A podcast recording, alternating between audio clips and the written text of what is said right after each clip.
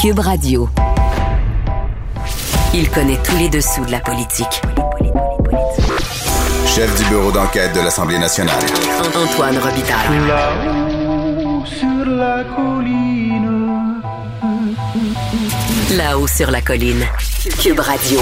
Bon vendredi à tous. Aujourd'hui à l'émission, c'est au tour du collègue Alain Laforêt de TVA à faire sa revue de la semaine. À ses yeux, le plan pour les infirmières du gouvernement est un pari audacieux. Le bon coup est le projet de loi contre les manifestations des militants anti-vaccins. Il remet un bonnet d'âne à Éric Duhem et tente de jeter un peu de lumière sur la nouvelle cachée de la semaine, selon lui, le contrat qu'Hydro-Québec a remporté à New York. Cube Radio. Les rencontres de l'heure. Rémi Nadeau et Antoine Robitaille. La rencontre Nadeau-Robitaille. Mais bonjour Rémi Nadeau. Bonjour Antoine. Rémi Nadeau est amateur de rock lourd, comme vous le savez, expert en steak, tarte au sucre et accessoirement chef de bureau parlementaire à l'Assemblée nationale. Et justement, vendredi, c'est vendredi, donc c'est l'heure de remettre le prix steak, le prix tarte au sucre, le prix... Oh, je ne l'annoncerai pas tout de suite. Mais euh, le prix steak explique aux auditeurs pourquoi tu remets un prix steak. Oui, le prix steak, c'est toujours un, un prix donc euh, positif où on euh, souligne le caractère protéiné, dans le fond, consistant de Oui. quelque chose qui s'est déroulé euh, au cours de la semaine. Et euh, aujourd'hui, je veux remettre le prix steak à Éric Kerr, qui est le ministre responsable de la transformation numérique gouvernementale. Eh bien, Et, et, et je trouve que c'est complètement passé sous le radar. Et il y a eu évidemment l'élection fédérale, il y a eu le, le- le plan de, Fra- de, de- de Christian Dubé pour les infirmières, Euh, il y a eu des, des- des- des éléments en chambre, ça a brassé encore une fois entre GND et François Legault.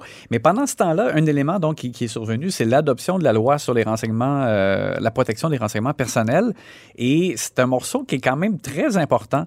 Et c'est complètement comme passé sous le radar, euh, adopté à l'unanimité. Donc, euh, M. Kerr a obtenu l'appui de l'ensemble des partis à l'Assemblée nationale. eh bien, Et c'est la raison pour laquelle je veux le souligner. Au départ, c'est Sonia Lebel qui avait présenté le projet de loi. Euh, M. Kerr est arrivé par la suite en relève quand il y a eu des changements là, dans les responsabilités ministérielles. ça c'est en réaction au vol de données informatiques, notamment chez Desjardins, si je ne m'abuse. Exactement. Alors, Et c'est- chez Capital One et chez combien C'est d'autres? ça, il y en a eu plusieurs. Alors, c'est sûr qu'il fallait bouger et euh, Québec est devenu, mine de rien, euh, chef de file dans la matière au. Canada parce qu'on est les premiers à se doter d'une législation qui encadre l'entreprise privée. Alors, ce ce que c'est quand même très important comme changement pour l'entreprise privée? Ça veut dire, euh, dorénavant, qu'ils doivent faire une évaluation des risques liés à leur utilisation des données personnelles. Ils doivent avoir un responsable dans chaque entreprise euh, de la gestion des données personnelles. Euh, il doit y avoir donc maintenant le consentement qui est demandé pour certaines utilisations de renseignements personnels auprès des, euh, des, des personnes impliquées. Alors, ça change beaucoup et surtout, c'est que ça, euh, ça amène des sanctions pour ceux qui, celles qui seraient négligentes euh, et où il y aurait une fuite de données, comme c'est arrivé chez Desjardins. Le- un cas, le- par exemple, le plus spectaculaire, là, les sanctions administratives et pénales, ça peut aller jusqu'à 4 du chiffre d'affaires mondial d'une Mon. Dieu! Hey, Desjardins aurait vraiment dû presque manger ses bas. Euh, oui, complètement, euh, parce qu'on on se rappelle que dans le cas des jardins, c'est des millions de personnes qui ont été touchées. Alors, euh, et je veux le souligner aussi parce que, ben, en raison de l'importance de la loi et de la façon dont Éric Kerr a manœuvré là-dedans, les partis d'opposition l'ont souligné, il y a eu une- une- un esprit de collaboration, il y a eu des, euh, des propositions apportées par les différents partis. Marc Tanguay, notamment, s'inquiétait euh, que- que- oui. qu'on brusque l'entreprise euh, et que Ouais. ce soit compliqué euh, dans la- l'application et tout ça. C'est euh, et dans fascinant le parce délai. que, tu sais, c'est des, c'est des gens, Éric Kerr, Marc Tanguay, qui ont un haut indice de partisanerie. Oui, d'inflammabilité. Oui, Moi, je, je pense qu'un jour, je vais faire une chronique sur l'indice partisanerie, l'IP. Hein? Et, et- et- et ça dépend. Là. Il c'est pas tout le monde euh, en politique québécoise qui a le même indice.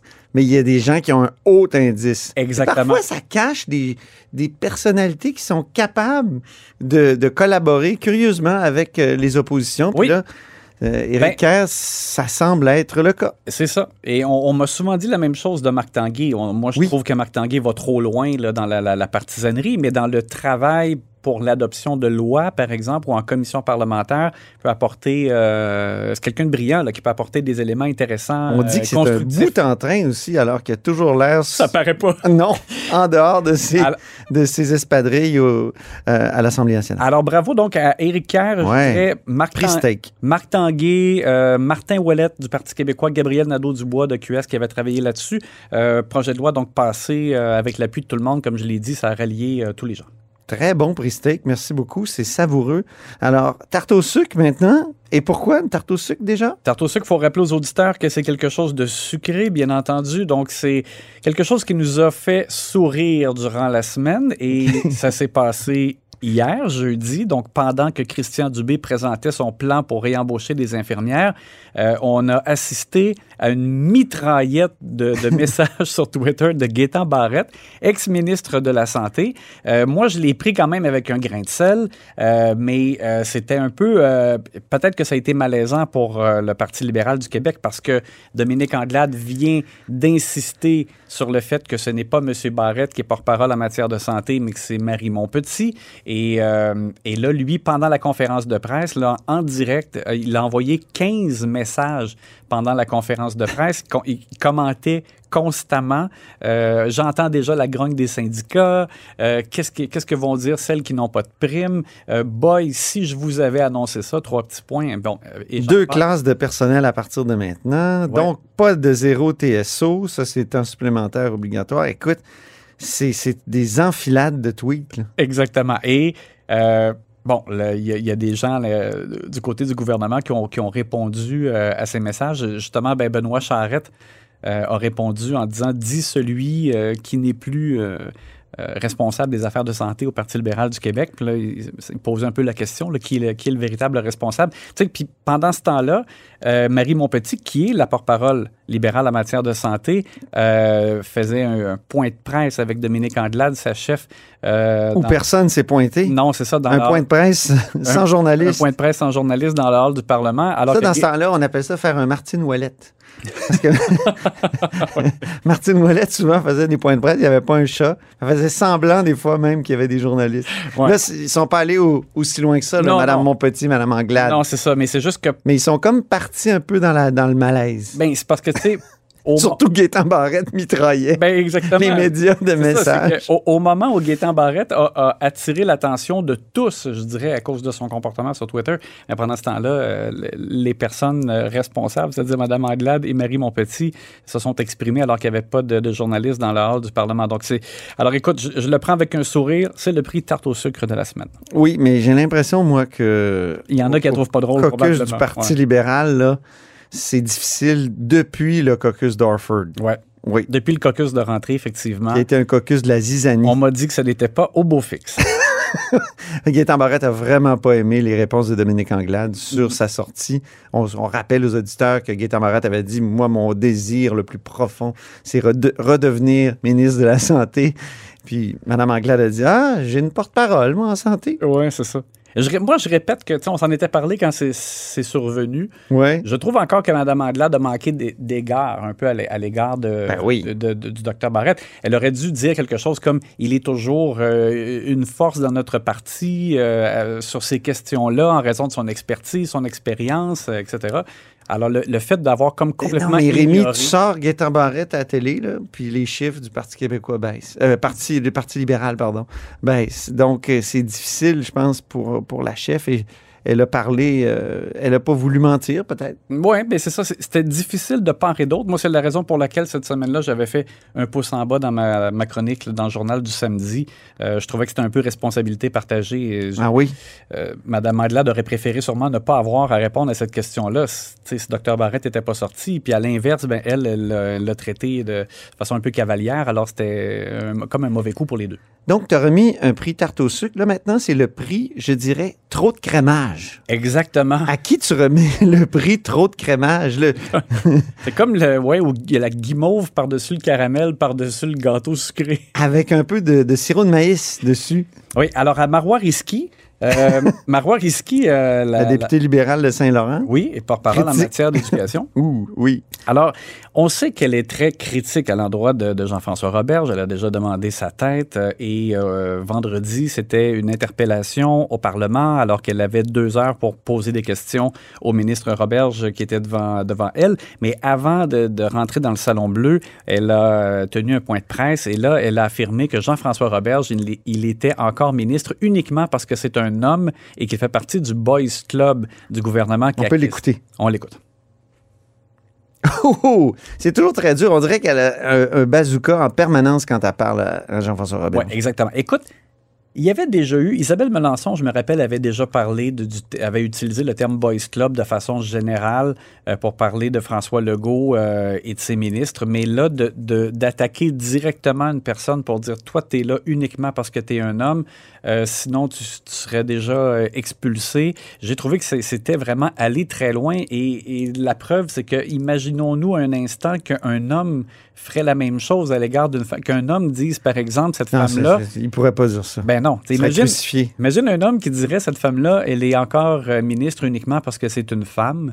Euh, ça, ça serait extrêmement mal vu. Donc moi, je pense que c'était, c'est vraiment, c'est pas nécessaire, c'est aller trop loin. Monsieur Roberge a réagi brièvement en sortant en disant que c'était une attaque basse et personnelle et que lui, le matin, il se lève, il fait son travail de ministre de l'Éducation, que ce soit un homme ou une femme, ça change rien pour lui. Euh, donc, euh, un peu trop, encore une fois, je dirais pour Marois Risky, qui, qui dose pas suffisamment ses attaques. Toujours le bazooka. Et, et pendant l'interpellation, je ne sais pas si tu as vu aussi, Oui. il y avait un bricolage, là, comme une espèce de carton noir avec une roulette et une flèche. pour- C'était quasiment le- l'évangile en papier. là. Alors, euh, un peu trop. Et l'info passée sous le radar. Tu vas trouver ça très intéressant, Antoine. Oui. Lors Ben, du- habituellement, je trouve que ce que tu dis Tant mieux. intéressant. Tant mieux. Écoute, lors de, euh, du euh, congrès des jeunes caquistes, une information qui est passée un peu sur radar aussi, euh, il y a une question qui a été posée et Jean, euh, François Legault nous a appris que tout juste avant euh, le- la pandémie, il préparait une mission pour aller en Afrique. Ah oui. Et, et ça, ça m'a beaucoup étonné parce que quelques mois après l'élection, on avait eu une entrevue euh, avec lui, avec M. Legault, avant les fêtes. Puis je me rappelle qu'il avait insisté beaucoup sur la France, la Chine, le Mexique, pour les endroits où il avait l'intention de voyager. Puis il nous avait dit, moi, je voyagerai pas beaucoup. Je vais vraiment miser sur les endroits où on pense qu'on peut augmenter notre balance commerciale, par exemple. Alors là, l'Afrique, pourquoi? La raison est simple et intéressante, c'est qu'il dit que le Québec a un rôle à jouer dans le rayonnement de la langue française. Là, on voit, la- on va adopter euh, durant l'année le projet de loi euh, qui 96, modernise la loi 101. Mais M. Legault, donc, se sent une responsabilité de faire rayonner le Québec aussi à l'international et il dit que c'est important, l'avenir de la langue française se situe aussi en Afrique et il avait l'intention d'aller sur place dans le cadre d'une mission, donc à saveur de, de- de promotion euh, de la langue française. Donc, est-ce que lorsque les conditions le permettront, ce sera encore euh, dans, dans sa liste de priorités? Mais tu vois, c'est passé complètement sous silence et je voulais le souligner. François Legault a des visées à ce sujet-là. Merci beaucoup, Rémi Nadeau. Bon week-end! Ben oui, bon week-end. Chef de bureau parlementaire à l'Assemblée nationale et passionné de steak, tarte au sucre et de rock lourd. Grand philosophe, poète dans l'âme, la politique pour lui est comme un grand roman d'amour. Vous écoutez Antoine Robitaille, là-haut sur la colline. Bonjour, Alain Laforêt. Bonjour, Antoine Robitaille. correspondant parlementaire à l'Assemblée nationale pour TVA Nouvelles. Alors, tous les vendredis, un de nos vadrouilleurs du, du Grand Bureau de Québécois, ici euh, sur la colline, nous propose à tour de rôle sa revue de la semaine. Aujourd'hui, c'est au tour d'Alain. Alors, Alain, on commence par le pari de la semaine. C'est le pari risqué de François Legault. C'est euh, l'annonce concernant euh, le plan du B, euh, tenter de ramener des infirmières. C'est ambitieux, là. C'est Oui, hein. audacieux. Écoute, Antoine, c'est 4300 personnes qu'on doit rappeler. Puis, en date de jeudi, il y avait 7500 personnels soignants qui n'étaient pas vaccinés adéquatement. Puis la question, je l'ai posée là, au ministre de la Santé. Ben oui. Tu vas en ramener 4300, il y en a 7500 qui sont pas adéquatement vaccinés. Ça va réduire d'ici le 15 octobre, là. mais il y a quand même un potentiel de gens encore plus importants qui risquent de pas être là. pour faire en sorte de soigner adéquatement les gens. Quand on pense que le ministre a, a promis pas de bris de service. Pas de bris de service. Je pense qu'il a essayé après ça de se reprendre dans les Ouais, hein? journées suivantes. Il l'a échappé peut-être un peu là-dessus parce que des bris, lui, il parle de, de réorganisation plutôt que bris de service. Le bris Ouais. de service, c'est lorsque tu arrives à 16 heures, puis comme au surroi. puis L'urgence est fermée. L'urgence est fermée. Ambulatoire. Ça, ça veut dire pour les cas non urgents, les cas urgents sont, sont bien sûr traités. Mais quand même, il se tourne vers les infirmières à la retraite. Ils sont- Elles sont 8000 ou 8000, là, parce qu'il n'y a pas juste des femmes, majoritairement des femmes, il y a également des hommes. Ouais, ouais. Puis là, on offre des primes. Bon, vous en avez entendu parler, mais on va juste Ouais. rappeler rapidement. Là. Les infirmières à temps plein, c'est 15 000. On donne 5 000, puis 10 000 dans un an. Si vous partez du privé, vous revenez à la retraite, c'est 12 000. Puis, entre autres, pour cinq régions problématiques, puis c'est les régions plus au nord, là, l'Outaouais, la Côte-Nord, la BTB, nord du Québec, Gaspésie, de la Madeleine. Là, c'est 18 000. C'est juste un an. Après un an, lorsqu'on vous dit, c'est on va tout réorganiser la structure, il va y avoir plus de gens. Puis si vous ne travaillez pas dans une agence, on va vous offrir les meilleurs cadres de travail parce que les infirmières des agences. Et c'est ça que c'était intéressant. Puis je trouve Et là, ça fait des jaloux, hein? Ben oui. Tu vas te ramasser avec les, Les collègues professionnels et techniciens du réseau, là, ils, ils veulent une rencontre d'urgence Ben oui, soir, pour dire, euh, ouais, c'est ça. soir, nuit, fin de semaine. C'est ça que tu vas avoir si tu travailles dans une agence. Ouais, C'est fini, là, les, les beaux chiffres. C'est Ah oui, fini, hein? les, les beaux corps de travail. c'est ça, hein? Là, tu te retrouves avec ce qui est pas bon. C'est, c'est ce que le ministre du B veut faire. Ça demeure un pari.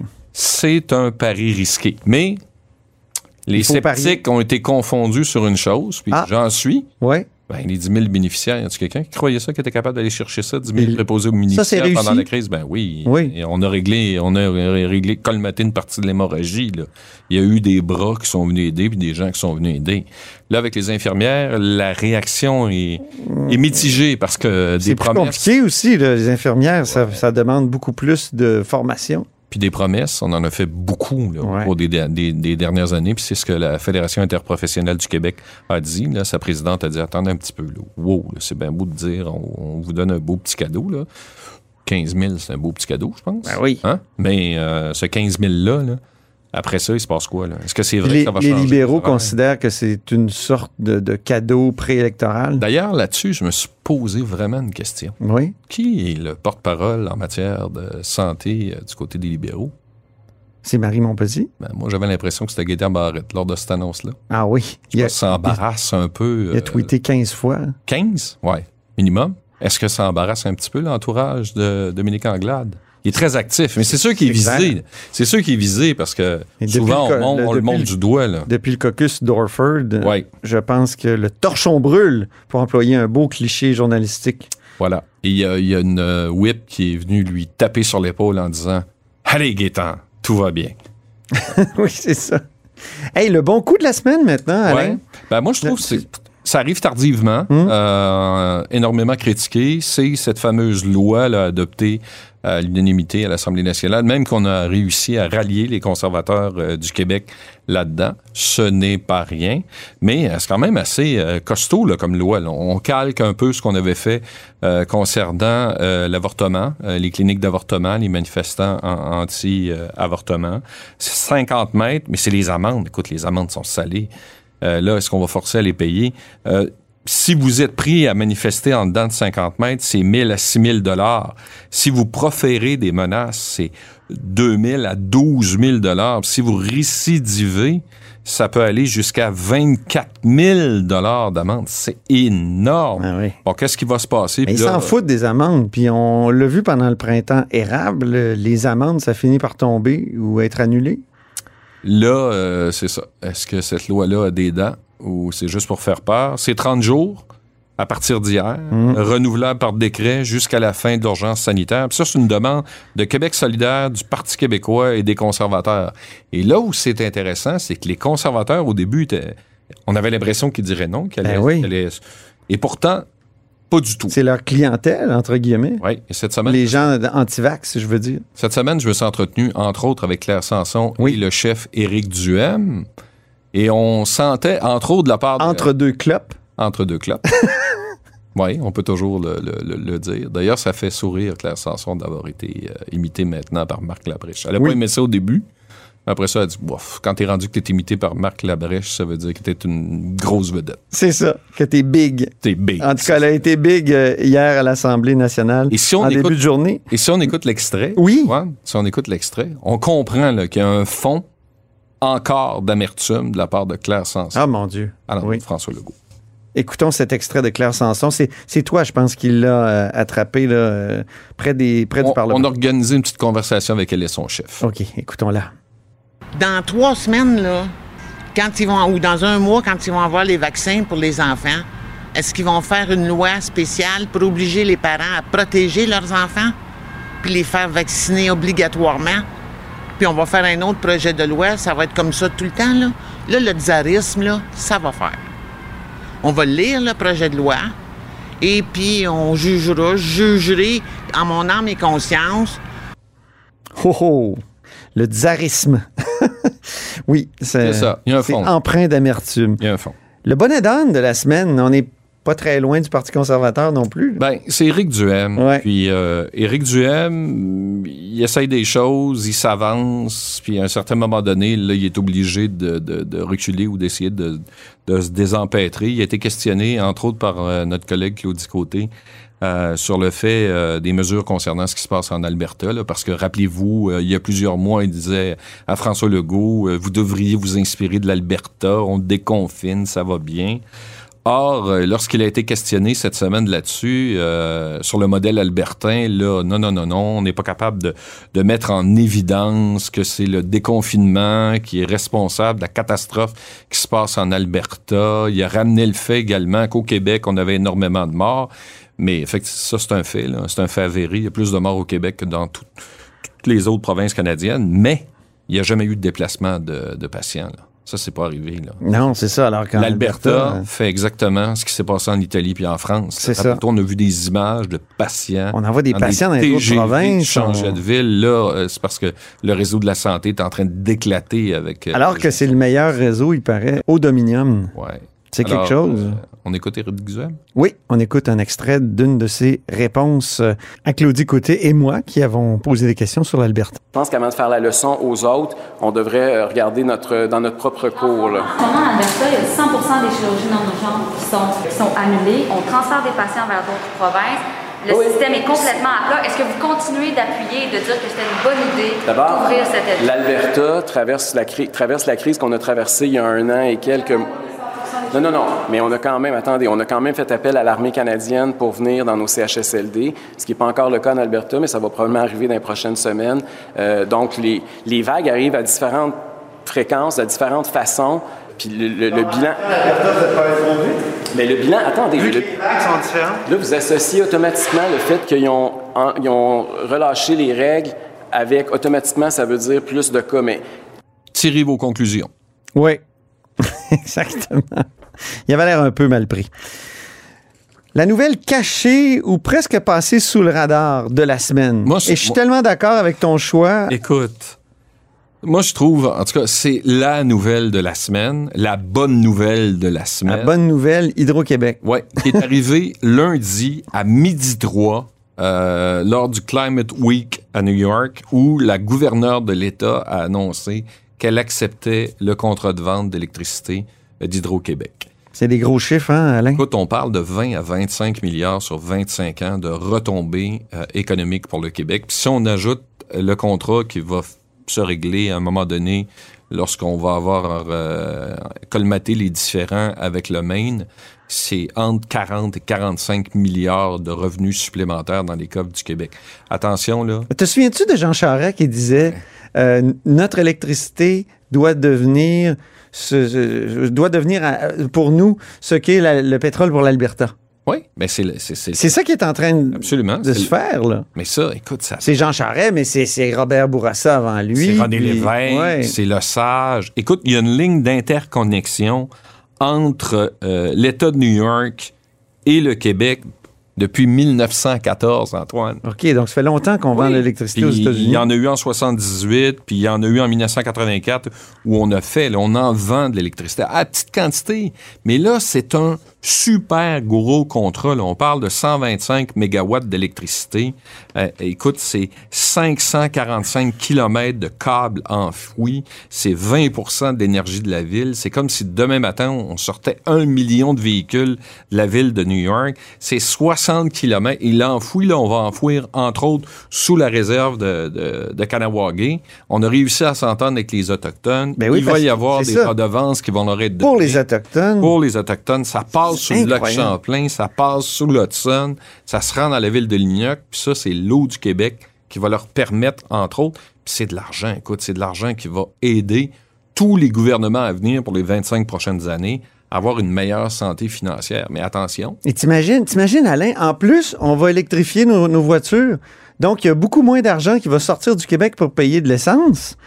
Et, et- et donc, la balance commerciale du Québec va être meilleure. Il y a, il y a vraiment, euh, tu sais, souvent, on- on- pour l'avenir, on est inquiet, mais il y a quand même quelques, quelques belles lumières au bout du tunnel pour le Québec. un beau potentiel. Ouais. Puis, ce qui est intéressant dans tout ça, ben oui, là, vous allez nous dire, on a 45 milliards, vos tarifs d'électricité vont pas baisser. Là, ça, Sophie Brochu, la PDG d'Hydro-Québec, a été très claire là-dessus. Là, c'est deux dossiers séparés. Ouais. Ce que ça permet, c'est d'augmenter les revenus d'Hydro-Québec. Donc, il va y avoir plus de, de redevances qui vont être redonnées au gouvernement, justement, entre autres, pour euh, investir dans la Finalement, santé, là, dans on a-. On a ri de Jean Charest quand il a fait la romaine. Il avait raison. Ça nous prenait de la capacité supérieure pour vendre de l'électricité Ouais, aux États-Unis. Sauf que là, ce qu'on nous dit, C'est un pari. C'est un pari.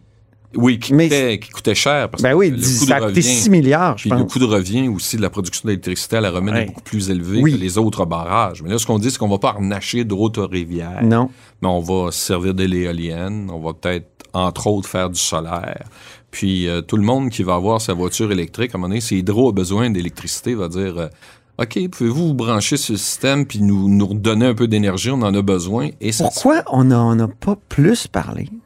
Pourquoi c'est une, Ben- une nouvelle cachée, selon toi? Ben, on était en plein pendant que les gens euh, étaient en train de faire l'élection fédérale. Les, Ouais. les salles de nouvelles à travers le pays étaient euh, branchées sur euh, le, comme disait mon collègue P.O. Zappa, qui a eu la citation de cette journée-là. Ah oui? Ben oui, on a fait un remaniement ministériel à 612 millions. Ah oui, c'est... Non, non, mais tout le monde ne parlait que de ça. là. Tous les yeux du Canada étaient branchés sur l'élection fédérale, ce qui fait que, écoute, c'est passé en douce. là. Il y a eu des écrits, mais même euh, le premier ministre qui est revenu le lendemain pour euh, se défendre d'avoir appuyé les Bleus a commencé son point de presse en disant « Je suis tellement fier de cette entente-là ». Évidemment, il reste des choses à négocier. là. On est dans des contrats Ouais, hein? mais c'est, c'est moins inquiétant que ça l'était pour le, que ça l'est pour le Massachusetts. Quoique le Massachusetts, ce qui traîne, ce qui est difficile Puis, il y a déjà eu des grandes résistances. Je me souviens du Northern Pass pour construire des lignes électriques vers les. États-Unis, au New payé. Hampshire. Ça, ça a échoué. Oui. Là, on va passer par le Maine. Là, comme tu as dit, il y a des résistances Et tu au sais par Maine qui c'est payé? C'est payé par les producteurs d'énergie qui, Oui. qui produisent de l'énergie avec du nucléaire, du mazout puis du, du- du charbon. Oui. Donc, eux, ils, ils voient bien là, que s'ils résistent pas, euh, ça va fermer parce que C'est l'électricité du Québec qui, qui, qui va venir alimenter euh, Boston puis qui va alimenter euh, New York. Hey, Boston. C'est pas New rien, York. là. Non, c'est pas rien. Times Square, le gros écran. Ouais. Ça va être Hydro-Québec en haut. Non, non, mais tu sais, je- je- je- j'exa- j'exagère à peine, mais c'est ça, là. C'est quand même bien. C'est une, belle vision d'avenir, mais c'est vraiment la nouvelle qui est passée sous le radar. On en a presque Mais grâce à parlé. un reporter positif comme toi, Ben, moi, je trouve on finit la semaine là-dessus. C'est formidable. c'est- écoute, pour les générations à venir, dites-vous une chose, c'est minimum 40 milliards qui s'en viennent dans les coffres du Québec. Puis en plus, c'est écologique. Oui. En plus, c'est écologique. On, Non, on non. fait, on va fermer des, des- des- des- comme tu le disais, des centrales au gaz aux États-Unis euh, grâce à ça. En tout cas, bravo, chapeau. Espérons que tout ça fonctionne bien. Puis, euh, merci infiniment, Alain Laforêt. Soyez positifs. Oui, c'est ça. Bonne promenade autour de votre lac Oui, merci. en fin de semaine. Salut. Alain Laforêt, vous l'avez reconnu. Il est correspondant parlementaire de TVA Nouvelle ici à l'Assemblée nationale. Et c'est tout pour La Haut sur la colline en cette semaine du 21 septembre. Merci beaucoup d'avoir été des nôtres. N'hésitez surtout pas à diffuser vos segments préférés sur vos réseaux. Ça, c'est la fonction partage. Ben, je vous dis à lundi. Cube Radio.